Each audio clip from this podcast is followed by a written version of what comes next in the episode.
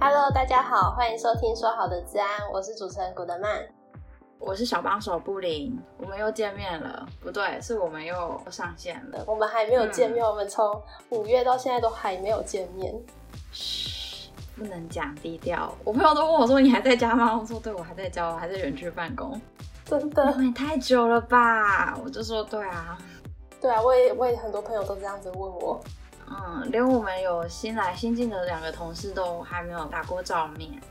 对啊，听说新来的同事有一百七十八公分高，她是一个女生。怎样？你很羡慕吗？我觉得很棒啊，上面的空气比较清晰。我基本上觉得大家躺下都一样高啦，欸、也不一定哦。对，就没关系啊，就这样。哎、欸，那古德曼小姐，你最近有在 follow 一些什么就是资讯吗？最近有在 follow 什么资讯？你有、嗯？你最近有看到什么要跟我们分享的吗？我怕我现在分享的不能剪进去。你又要讲什么？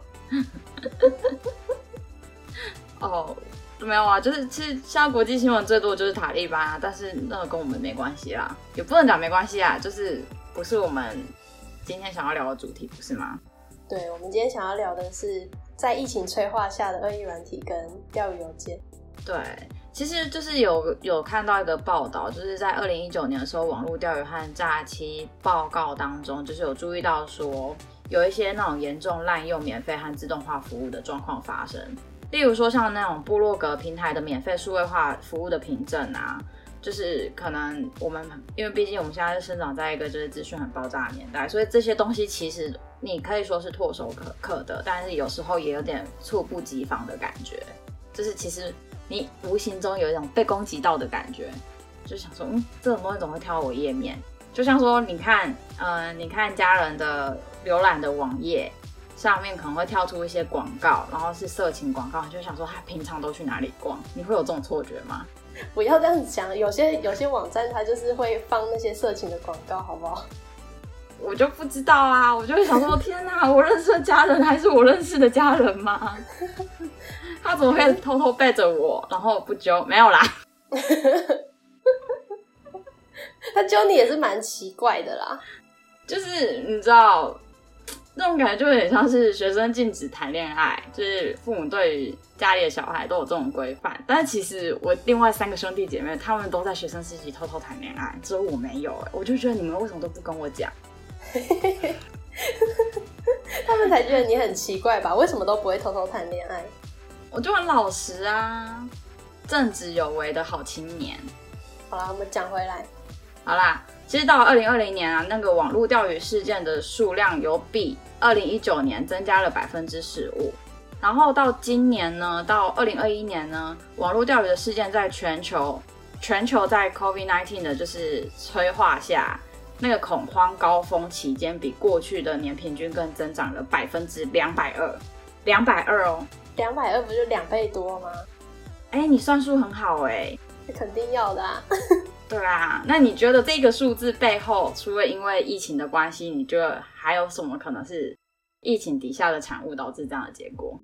我觉得有可能是居家办公吧，因为居家办公，你很多东西就是你很多事情都没有办法面对面的交谈，像是我们之前讲的线上会议可能会有一些风险存在啊，而且甚至是你跟客户也不能见面，你们都要用 email 的方式去做联系，那你就有可能会。收到更多的信件，那你就会比较难去分辨说哪些信件是哪些信件是公事，哪些信件是骇客在钓鱼。哦，了解。反正呢，总而言之呢，就是你少了人与人的连接，势必在网络上的连接就会越来越多。那网络上的连接越多呢，风险就会越高，对吧？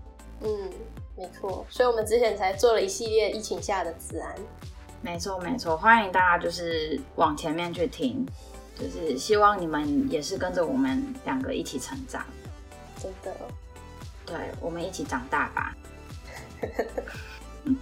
那因应这个疫情的加速啊，所以有些企业会开始做呃数位转型或者是远距工作，但是在进行这样子的计划的时候，对于网络安全的存取这个需求相对来说也更高了。所以就是会有一些公司成立了安全营运中心啊，或是网络营运中心，这些人力的需求也都会上升。所以，我们有一些相对应的一些组织或是一些产品，有针对这样子的防御提供这样子的需求吗？有啊，像是现在企业里面都会建立网络营运中心的这个单位。那网络营运中心它主要就是针对于内部人员可能在网络这方面的可用性啊，或者是使用需求等等在进行维护。那另外一方面呢，则是企业也会成立安全营运中心，也就是 SOC 的部分。那 SOC 的话，主要是针对于组织内部的 cyber security，也就是资讯安全这部分，可能有一些受到的威胁方面来进行的相关事件处理。嗯，那如果再进一步解释的话，它的大概一个概念是什么？它其实是一个整合性的治安防护管理概念，全名叫做资讯安全监控中心。嗯。对，那主要是在负责做一些网络安全的监控啊，嗯，他在这个 SOC 的服务里面也有治安专家会提供企业们或者是机构，针对于相关的网络环境进行安全监控与与处理。哦，了解。那通常 SOC 都是有什么样的成分？不是说成分，奶粉哦。哎、欸，很重要好吗？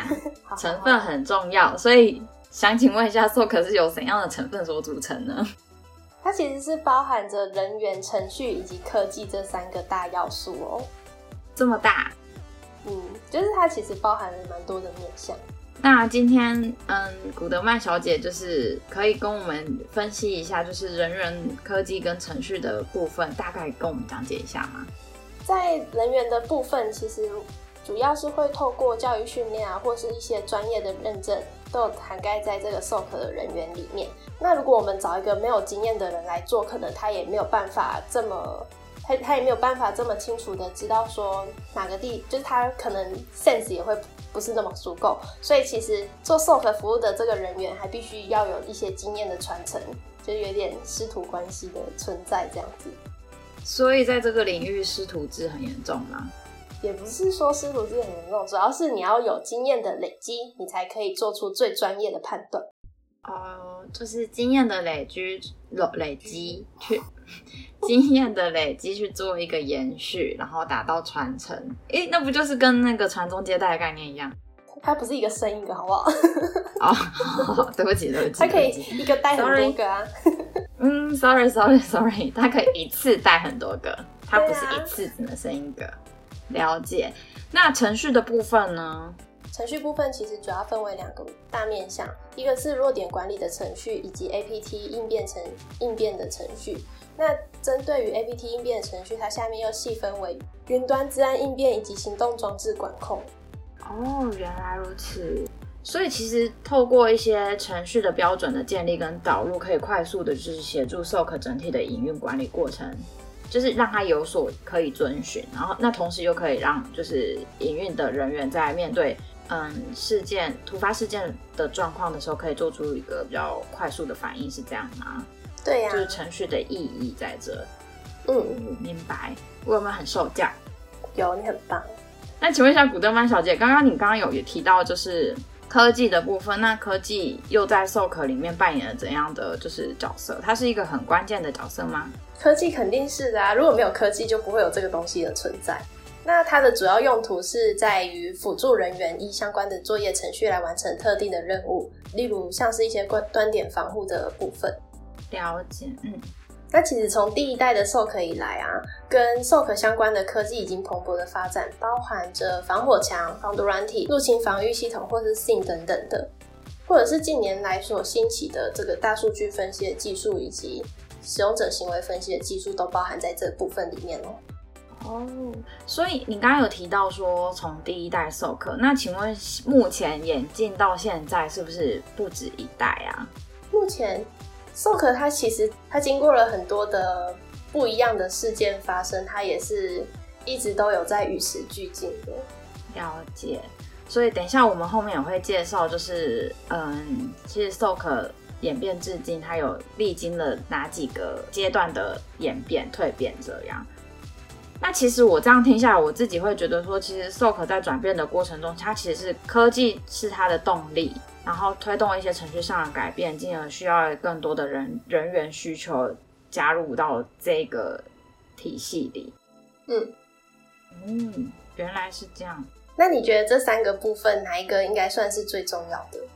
嗯，在对于 SOC 营运的这部分，如果是本身要讲 SOC 营运这件事情事情的话，我觉得是程序，因为营运它关乎到稳定性的问题。那在稳定性的嗯框架底下，必须是完善的程序才有办法维持它的营运。可是如果讲到创造的重要性，应该是科技。嗯、那如果是维持营运的话，那人员是势必是不可少的。嗯嗯嗯，对，所以这是我会对 SOK 到目前为止的理解。嗯、对，那如果我的想法有错呢？欢迎 diss 我，但我不会告诉你我我的本名叫什么。我可以告诉你们，他们叫 B。对，老小老师，我还有问题。不要叫小老师哦，我都被你叫老了。古德曼小姐，我还有问题，请说。就是如果我今天是在待业中的话，然后我觉得这个 SOC 是对未来，就是对我对这个产品或是这个东这个营运的单位或是体系非常有感兴趣，我想成为他们的一份子，那我我应该从哪个角度切入？其实 SOC 它的角色参与里面又分成了事前、事中、事后的三个不一样的角色阶段。事前、事中、事后的概念是指说，SOC 整个营运的过程中的阶段的演变，还是说整个治安防护的嗯区分的区段？主要是针对于 SOC 这项服务，它会有事前的准备工作，以及事中的监控团队，那还有事后的处置团队。哦，了解。事前的部分主要是由哪几个嗯角色进行参与呢？事前的部分呢，其实是包含着工程团队、测试团队以及请资的团队。像工程团队，它当中又分成治安设备专家以及 SIM 的专家。那这两个专家，他们其实主要是在做一些 SOC 前端的治安设备维护啊，或者是或者是负责去部署 SIM 相关的架构啊，或者是规划。那同时也包含着测试以及上线等等的作业。所以其实是比较像是就是 SOC 的部件这一环，对，就是 SOC 的部件以及管硬体的部分。了解。那你刚刚有提到说测试团队的部分，测试团队为什么会归在事前呢？测试团队的话，主要是担任 SOC 渗透测试的服务团队。那他们会利用各种的工具呀、啊，模拟骇客攻击的行为。那同时也会去验证这个单位它的自然防护程度以及它的应变速度。有点像是我们上一集在讲的。其实测试团队的这个角色在 SOC 里面扮演的，我个人会觉得比较像是防灾演练，就是比如说地震演习啊、火灾演习啊。但是他的这个测呃测试团队，他其实是有点像是直接放火烧你家，那你会怎么做的那种测试团队？他有点像在做红队的演练呢。哦，了解了解。那再来就是你刚刚有提到一个那个情研团队、情资团队，那请问情资团队在这个部分它是扮演什么样的角色啊？其实对于 SOC 服务来说，青年团队算是算是最重要的一环吧。像我们之前有邀请到趋势科技的 Jack，他来分，他就是有来跟我们分享，他可能会从一些暗网来收集一些骇客们的资讯，当做与情资的来源。那 SOC 其实。它是从很多的大量的历史资料当中运用了各种的查询技巧啊，或者是分析技巧来辨识以及发掘出潜在的异常行为啊，或是恶意活动等等的。那甚至它还能够去预判是否有新的攻击威胁正在酝酿当中。嗯，听起来其实有点像是情报专家的角色，就是一个就是资讯收整的一个地功能这样。嗯，原来如此。哎，那我们刚刚有讲到说适中的部分。事中部分又是由哪哪一些成员参与呢？当企业安装好这个 SOC 的监控服务以后呢，SOC 这边的监控人员则会去做进一步的监控，像是它又分成一线的分析专家以及二线的分析专家。那他们个别呢，其实是有一个层级上面的差异。那其实对于监控团队的一线分析人员来说，他们会针对于呃。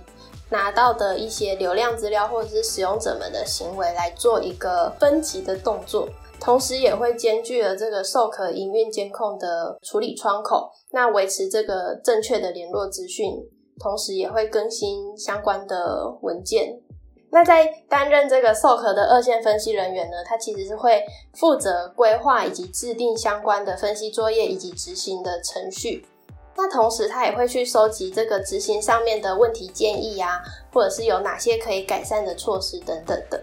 此外，二线分析专家其实跟一线的分析专家，他们会同步来进行这个治安案件的深度调查，所以也会提示提供这个相关的处置建议，来给高阶管理团队进行参考。那我其实这样听下来，大概就是呃，事中的部分监控团队比较有有点像是说在前线直接做呃直接监控的角色。那二线分析的专家分析团队主要是做一个 support 跟整个监控过程的那个流程一个改善整体的一个问题。他们的共同目目标就是要向高阶管理团队提供一个就是处置的一个建议方针跟报告。嗯，这样子。我的理解对吗？没错，耶，太棒了！那很开心，我们来到了事后，我还是要问，事后是什么呢？事后其实又分成两个不同的角色，像是他有事件回应的专家以及见事的专家。那在事件的回应的专家呢，他其实是扮演了 SOC 治安案件反应的管理者，那同时他也会负责这个治安事件触发时候。的及时启动调查以及处置的这个作业程序，那这个事件回应专家他也会跟监控的单位来保持良好的互动，以确保这个案资安案件发生的时候，相关的应变程序能够顺利的启动。鉴识专家是针对就是事件发生后，如果真的有不不幸的治安事件发生之后，那可能会有需要一个鉴识专团队到。就是案发现场去采集一些现场留下来的一些基证，有点像是这样子的概念。但是它可能在我们的 SOC 的领呃领域里面比较偏向是用数位采证或是数位监视的方式去保存一些证据，然后去发掘就是案件根本的原呃根本的原因，就是有点溯源的感觉。以及他是怎么进到你们家来？比如说小偷的话，就是偷偷摸摸离开的时候，还会再把门关上。可是如果是强盗的话，就直接闯进，就是直接打破玻璃就直接进来。那这样子，我听起来，这个鉴识专家他是不是在分析完这些资料以后，他有可能会变成是情资的来源之一啊？没错，没错。就所以呢，其实如果做好鉴识这一块的话，其实是可以得到很多很多的。资料量，或是资讯量，或者情资的量，那你掌握了情资的量，某种程度上就是，也许就是像现金在手一样那种开心的感觉。而且这个感觉，只要件事件事有做好，或许这个东西真的是有用的资讯的话，应该也会蛮有利用价值。对，它其实可以创造很多的，就是嗯，资安里面的一个，我觉得是命脉啦。因为你有情资嘛，你有资讯，你才会提早知道，然后提醒别人有类似的状况的话，要提前做好防范。嗯，提前做好防范这件事情本来就是治安的精神。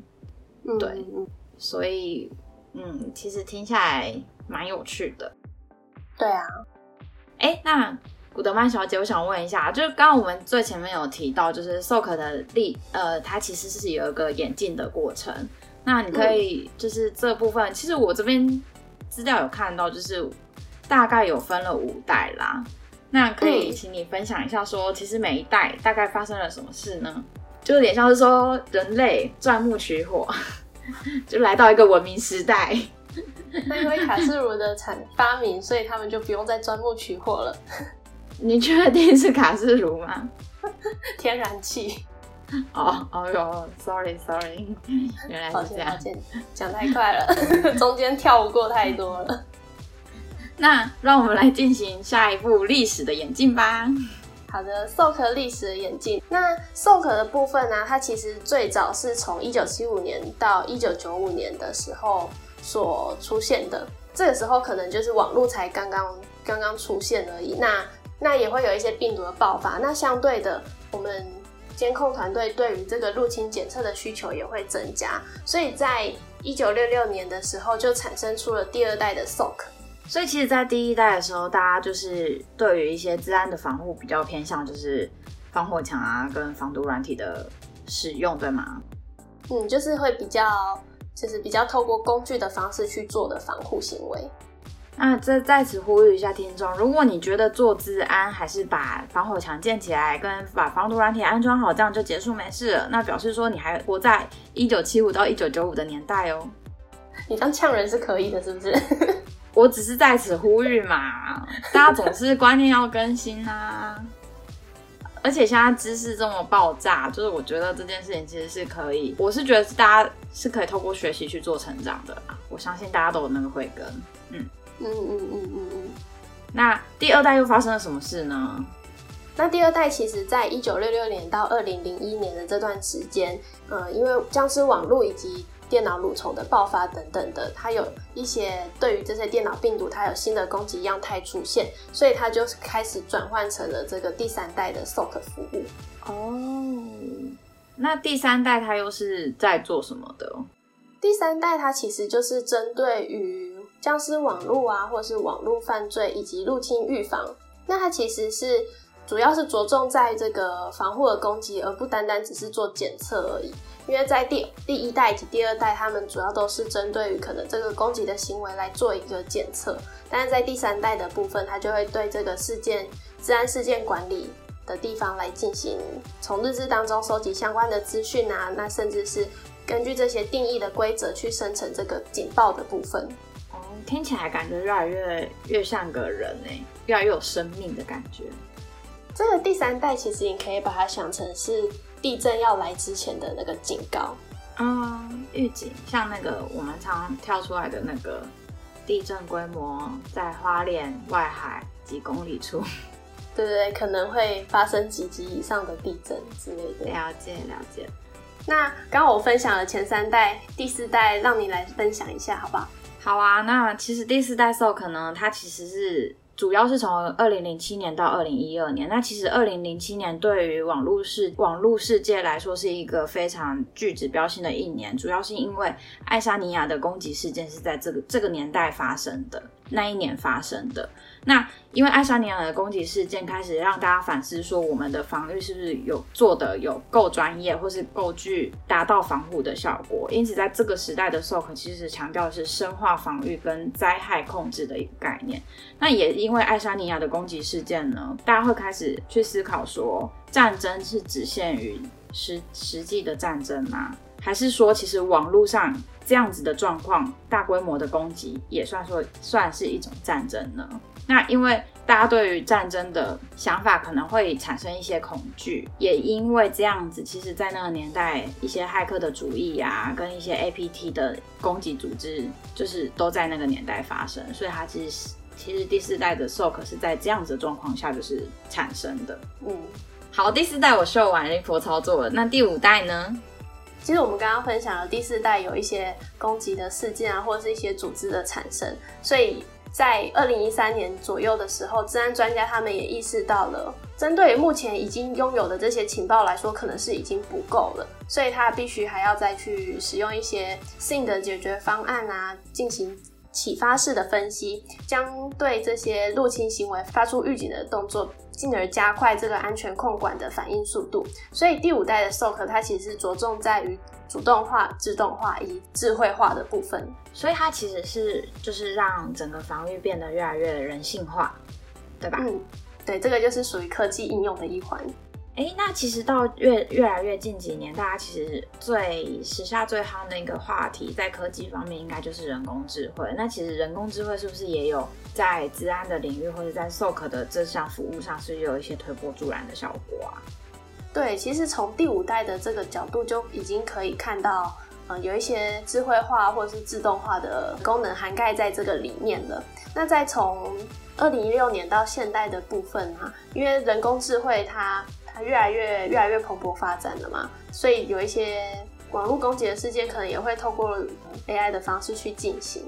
那当然，我们这个 SOC 的服务也要与时俱进，加入这个 AI 的技术，来提升整个治安情报的掌握能力啊，或者是威胁猎捕以及辨识的能力。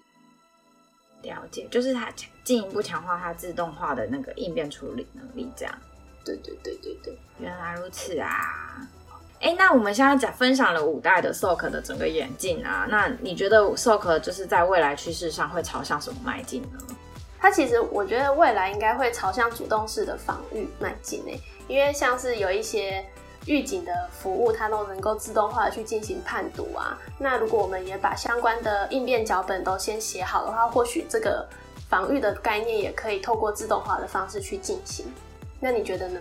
我觉得主要是因为科技推动的关系啊，就刚刚我们有谈到嘛，就是人工智慧化 AI 的部分跟大数据的分析。其实建立好规则之后，参照了这样子的规则下去做一些行为上的归纳，其实可以做出快速的反应，是有助于我们治安的，就是应变能力的产生。但是，呃，我觉得很多事情都是一体两面，应该说人工智慧的应用跟大数据的分析应用，虽然可以帮助。呃，SOC 在做防御上面的一些应变能力，或是强化整个治安防护，但是谁知道会不会骇客也同时利用这样子的手法进行新的攻击方式呢？